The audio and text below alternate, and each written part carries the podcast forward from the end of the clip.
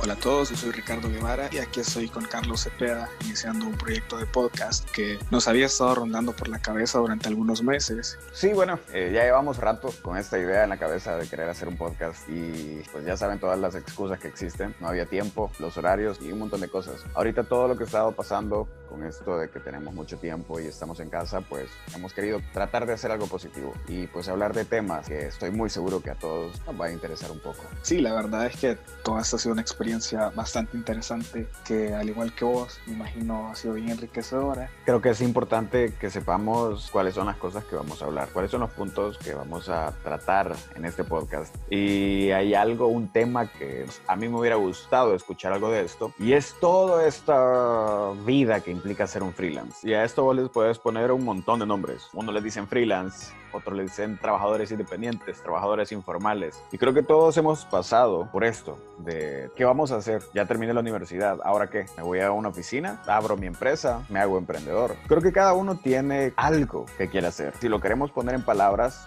queremos saber qué es un freelance. Actualmente existen muchas especialidades y la mejor forma o el mejor consejo que uno puede tener para volverse el mejor en algo es especializarse. Y todas estas están ligadas a las nuevas tecnologías y a la innovación digital. Sí, de hecho creo que freelance prácticamente, y si lo querés simplificar, es una respuesta al actual mercado laboral. Sabemos que el hecho de buscar un empleo no es algo que se pueda decir súper sencillo. Creo que el ser freelance es como la opción más rentable con los recursos que tenés. Y por eso, Carlos, también eh, hemos preparado una serie de preguntas que queremos ir discutiendo. La primera, ¿por qué creerías vos que te deberías de decidir hacer un freelance en lugar de optar por un trabajo fijo? ¿Por qué ser un freelance y no optar por un trabajo fijo? De manera personal, considero que es mejor ser un freelance por la cantidad de oportunidades que te llueven cuando estás trabajando. Y al ser un trabajador fijo, no existe crecimiento rápido. Entonces, ¿cuánto se puede tardar esto? ¿Tres, cuatro, cinco años? En cambio, un freelance tiene oportunidades y puede elegir con qué carta jugar. Como, como todo trabajo, como toda decisión, existen ventajas y desventajas. En un trabajo de oficina, una ventaja, podrían ver muchos, es que solamente trabajas ocho horas al día. Pero yo lo veo como una desventaja, la verdad, porque esas ocho horas, muchas personas pueden dar fe de esto, nunca son solo ocho horas. Siempre vas a llevarte en algún momento trabajo a casa, pero en un freelance, una de las ventajas que yo veo es que puede configurar su tiempo, puede organizarlo de manera a que pueda encontrar las horas en las que él es productivo. Con este podcast no queremos hacer una comparación de decir cuál es mejor que el otro, realmente creemos que te puedes realizar en ambos, no están peleados. De hecho, ambos hemos estado saltando de un lugar a otro, llevando nuestro proyecto freelance por nuestro lado y llevando también eh, un trabajo fijo. Entonces a la larga, pues cada quien decide cuál de las dos les conviene más. Hay gente que le funciona tener eh, un horario fijo, un salario fijo y tener diferentes prestaciones que da una empresa. Para otras personas les gusta más la sensación de aventurarse a conseguir algo y en que se puede innovar. Al final, pues todo es una decisión personal que vas adquiriendo en base a qué te llama, cuál es tu llamado laboral. Es cierto, como en cualquier trabajo, existen miedos y un freelance tiene que estar preparado para poder pelear contra estos miedos. Estamos hablando de la incertidumbre, de no tener un salario fijo, de poder organizar el tiempo de manera adecuada, el no contar con salario, el no tener el tiempo suficiente, el no encontrar un cliente que confíe en ti. Todos estos son miedos, pero también existen oportunidades que tenemos que saber diferenciar. Puedes armarse una cartera de clientes y no solamente aprendes de lo que conociste académicamente, sino que incluso de cada cliente vas aprendiendo un poquito más, tanto a tener diferentes métodos de trabajo, incluso hasta lidiar con diferentes personalidades de, de, encargados de las diferentes empresas. Te vas adaptando a tener una inteligencia emocional más, más y más y más grande cada vez. Además de eso, el control de recursos es algo bien interesante, así como puede ser bueno, puede ser tu peor enemigo. En este caso, si sabes ocupar tus recursos, puedes asignarlos estratégicamente de tal forma pues que cumplas con los objetivos que tienes en mente. Y además, ya lo había mencionado antes, pero creo que es algo que siempre tiene que estar, el aprendizaje. Aprendes de tus colegas, aprendes si seguís estudiando y aprendes, como te decía, de los clientes. Te volvés polifacético, encontrás muchas formas y aprendes a trabajar de todo un poco y encontrás cómo es que se hacen las cosas para poder mejorar tanto profesionalmente y ayudar a tu cliente a que crezca con su empresa es tener ese contacto directo y poder decidir con él para que juntos puedan crecer y aprender. Hablar el idioma de nuestro cliente quiere decir que tenemos que conocer todo acerca de su marca. Si nosotros vamos aprendiendo con el tiempo cómo tomar buenas decisiones, cómo volvernos disciplinados, podríamos decirlo, quiere decir que nosotros tenemos que encontrar cuáles son las mejores decisiones. Y además, como parte del aprendizaje, está en evaluarte vos mismo. Nosotros este podcast también hemos querido ver como una manera en la cual nosotros nos hubiéramos querido dar un mensaje hace quizás cuatro o cinco años. Este es un proceso en el cual siempre te mantenés conociendo nuevas cosas y para eso también queremos compartir un par de tips que hemos estado aprendiendo con experiencia. Todo esto a base de equivocarnos y seguir y buscar otros métodos. Creo, Carlos, que la primera que yo considero importante es poner bastante, bastante énfasis a la marca personal. Al final, quien está dando la cara es la persona que va a representar todo el trabajo.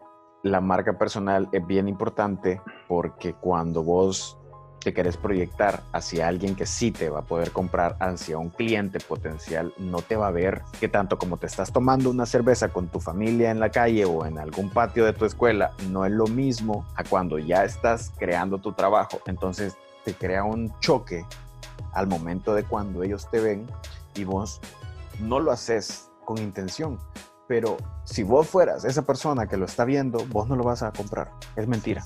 Otro punto que quiero destacar es la parte del networking. Probablemente al estar estudiando algo relacionado a marketing, a publicidad, a producción, no tenés una materia o no tenés un curso especial que te diga, mira, la importante de la relación interpersonal que puedes llegar a construir con tus clientes y con tus colegas, con tus socios, con toda la gente que está alrededor de vos.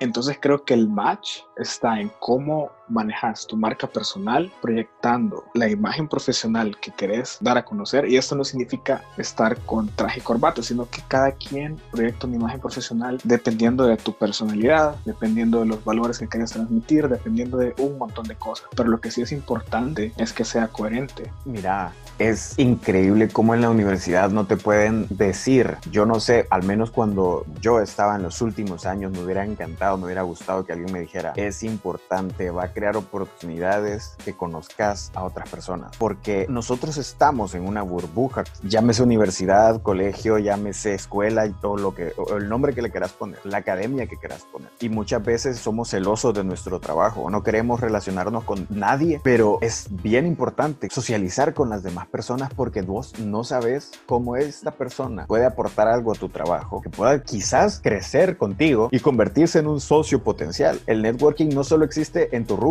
sino que existe en todo el mundo. Tú puedes salir a la esquina y encontrar un cliente potencial. El punto es nunca dormirte ante una oportunidad. Salir es una de las maneras más grandes para poder crear una red de contactos. Viajar, ir a reuniones. El peor error que podemos cometer es cerrarnos ante una oportunidad. Es cerrarnos ante personas que muy probablemente puedan aportarnos ideas por creer que nuestras ideas son mejores que las de ellos. No pensé que, te van a caer oportunidades de trabajo. Si no estás haciendo nada, una, una de las cosas en las que una persona puede caer, un freelance puede caer, es en, procrastinar más de lo que debe, echar más la hueva de lo que tiene que. Al no tener un trabajo fijo, vos probablemente te perdás en el horario y puedas estar trabajando a las 12 de la madrugada y levantarte a las 10 de la mañana pero ¿qué pasa? Perdés un ciclo de hora, un, pues un ciclo de sueño entero. Entonces, te puedes dormir y crear un horario que no te conviene. Creo que en la medida en la que desarrollas una disciplina, es en la que vas sintiendo el progreso de una manera quizás más acelerada. Y aparte de eso, es también cuando empezás a perder un poco el miedo y dejas de cerrarte puertas. Eso me ha pasado a mí en cuanto a que ves un proyecto y tal vez lo ves demasiado complejo y decís, bueno, no, no, no quiero intentar porque me puede salir mal. o probablemente dejas de tocar puertas a clientes porque pensás, ah, me van a decir que no. Y por lo mismo de haber estado en situaciones en las cuales no me he ido de la mejor manera, he aprendido de que a lo mejor la oportunidad que dejas ir es una que te ha aportado bastante. De 100 clientes, con un cliente que consigas, es algo que es bastante motivador. También es muy importante que, que, continúes aprendiendo, que te continúes especializando, informando en diferentes temas, porque es bien difícil cuando existen oportunidades y no podés tomarlas porque no sabes lo suficiente. Y si no conoces de algo, empieza a estar trabajando con personas que son especialistas en estos temas, porque no lo puedes hacer todo al final. Entonces, quieras o no, eso te va dando también nociones. Siendo curioso, luego en otro proyecto que tenga que desarrollar algo similar, yo ya tengo un mejor entendimiento de todo lo que tengo que hacer. Y como sabemos esto, nosotros también queremos que ese sea un espacio en el cual nos pregunten diferentes cosas, nos hagan recomendaciones y también nos compartan su experiencia siendo freelance y trabajando para una empresa, porque de esta manera también nosotros vamos formándonos más, más, más, más, y al final entre todos pues aprendemos y sacamos un buen provecho de estos minutos que hemos estado compartiendo. Así que... Mira, ¿y cómo se despide en un podcast?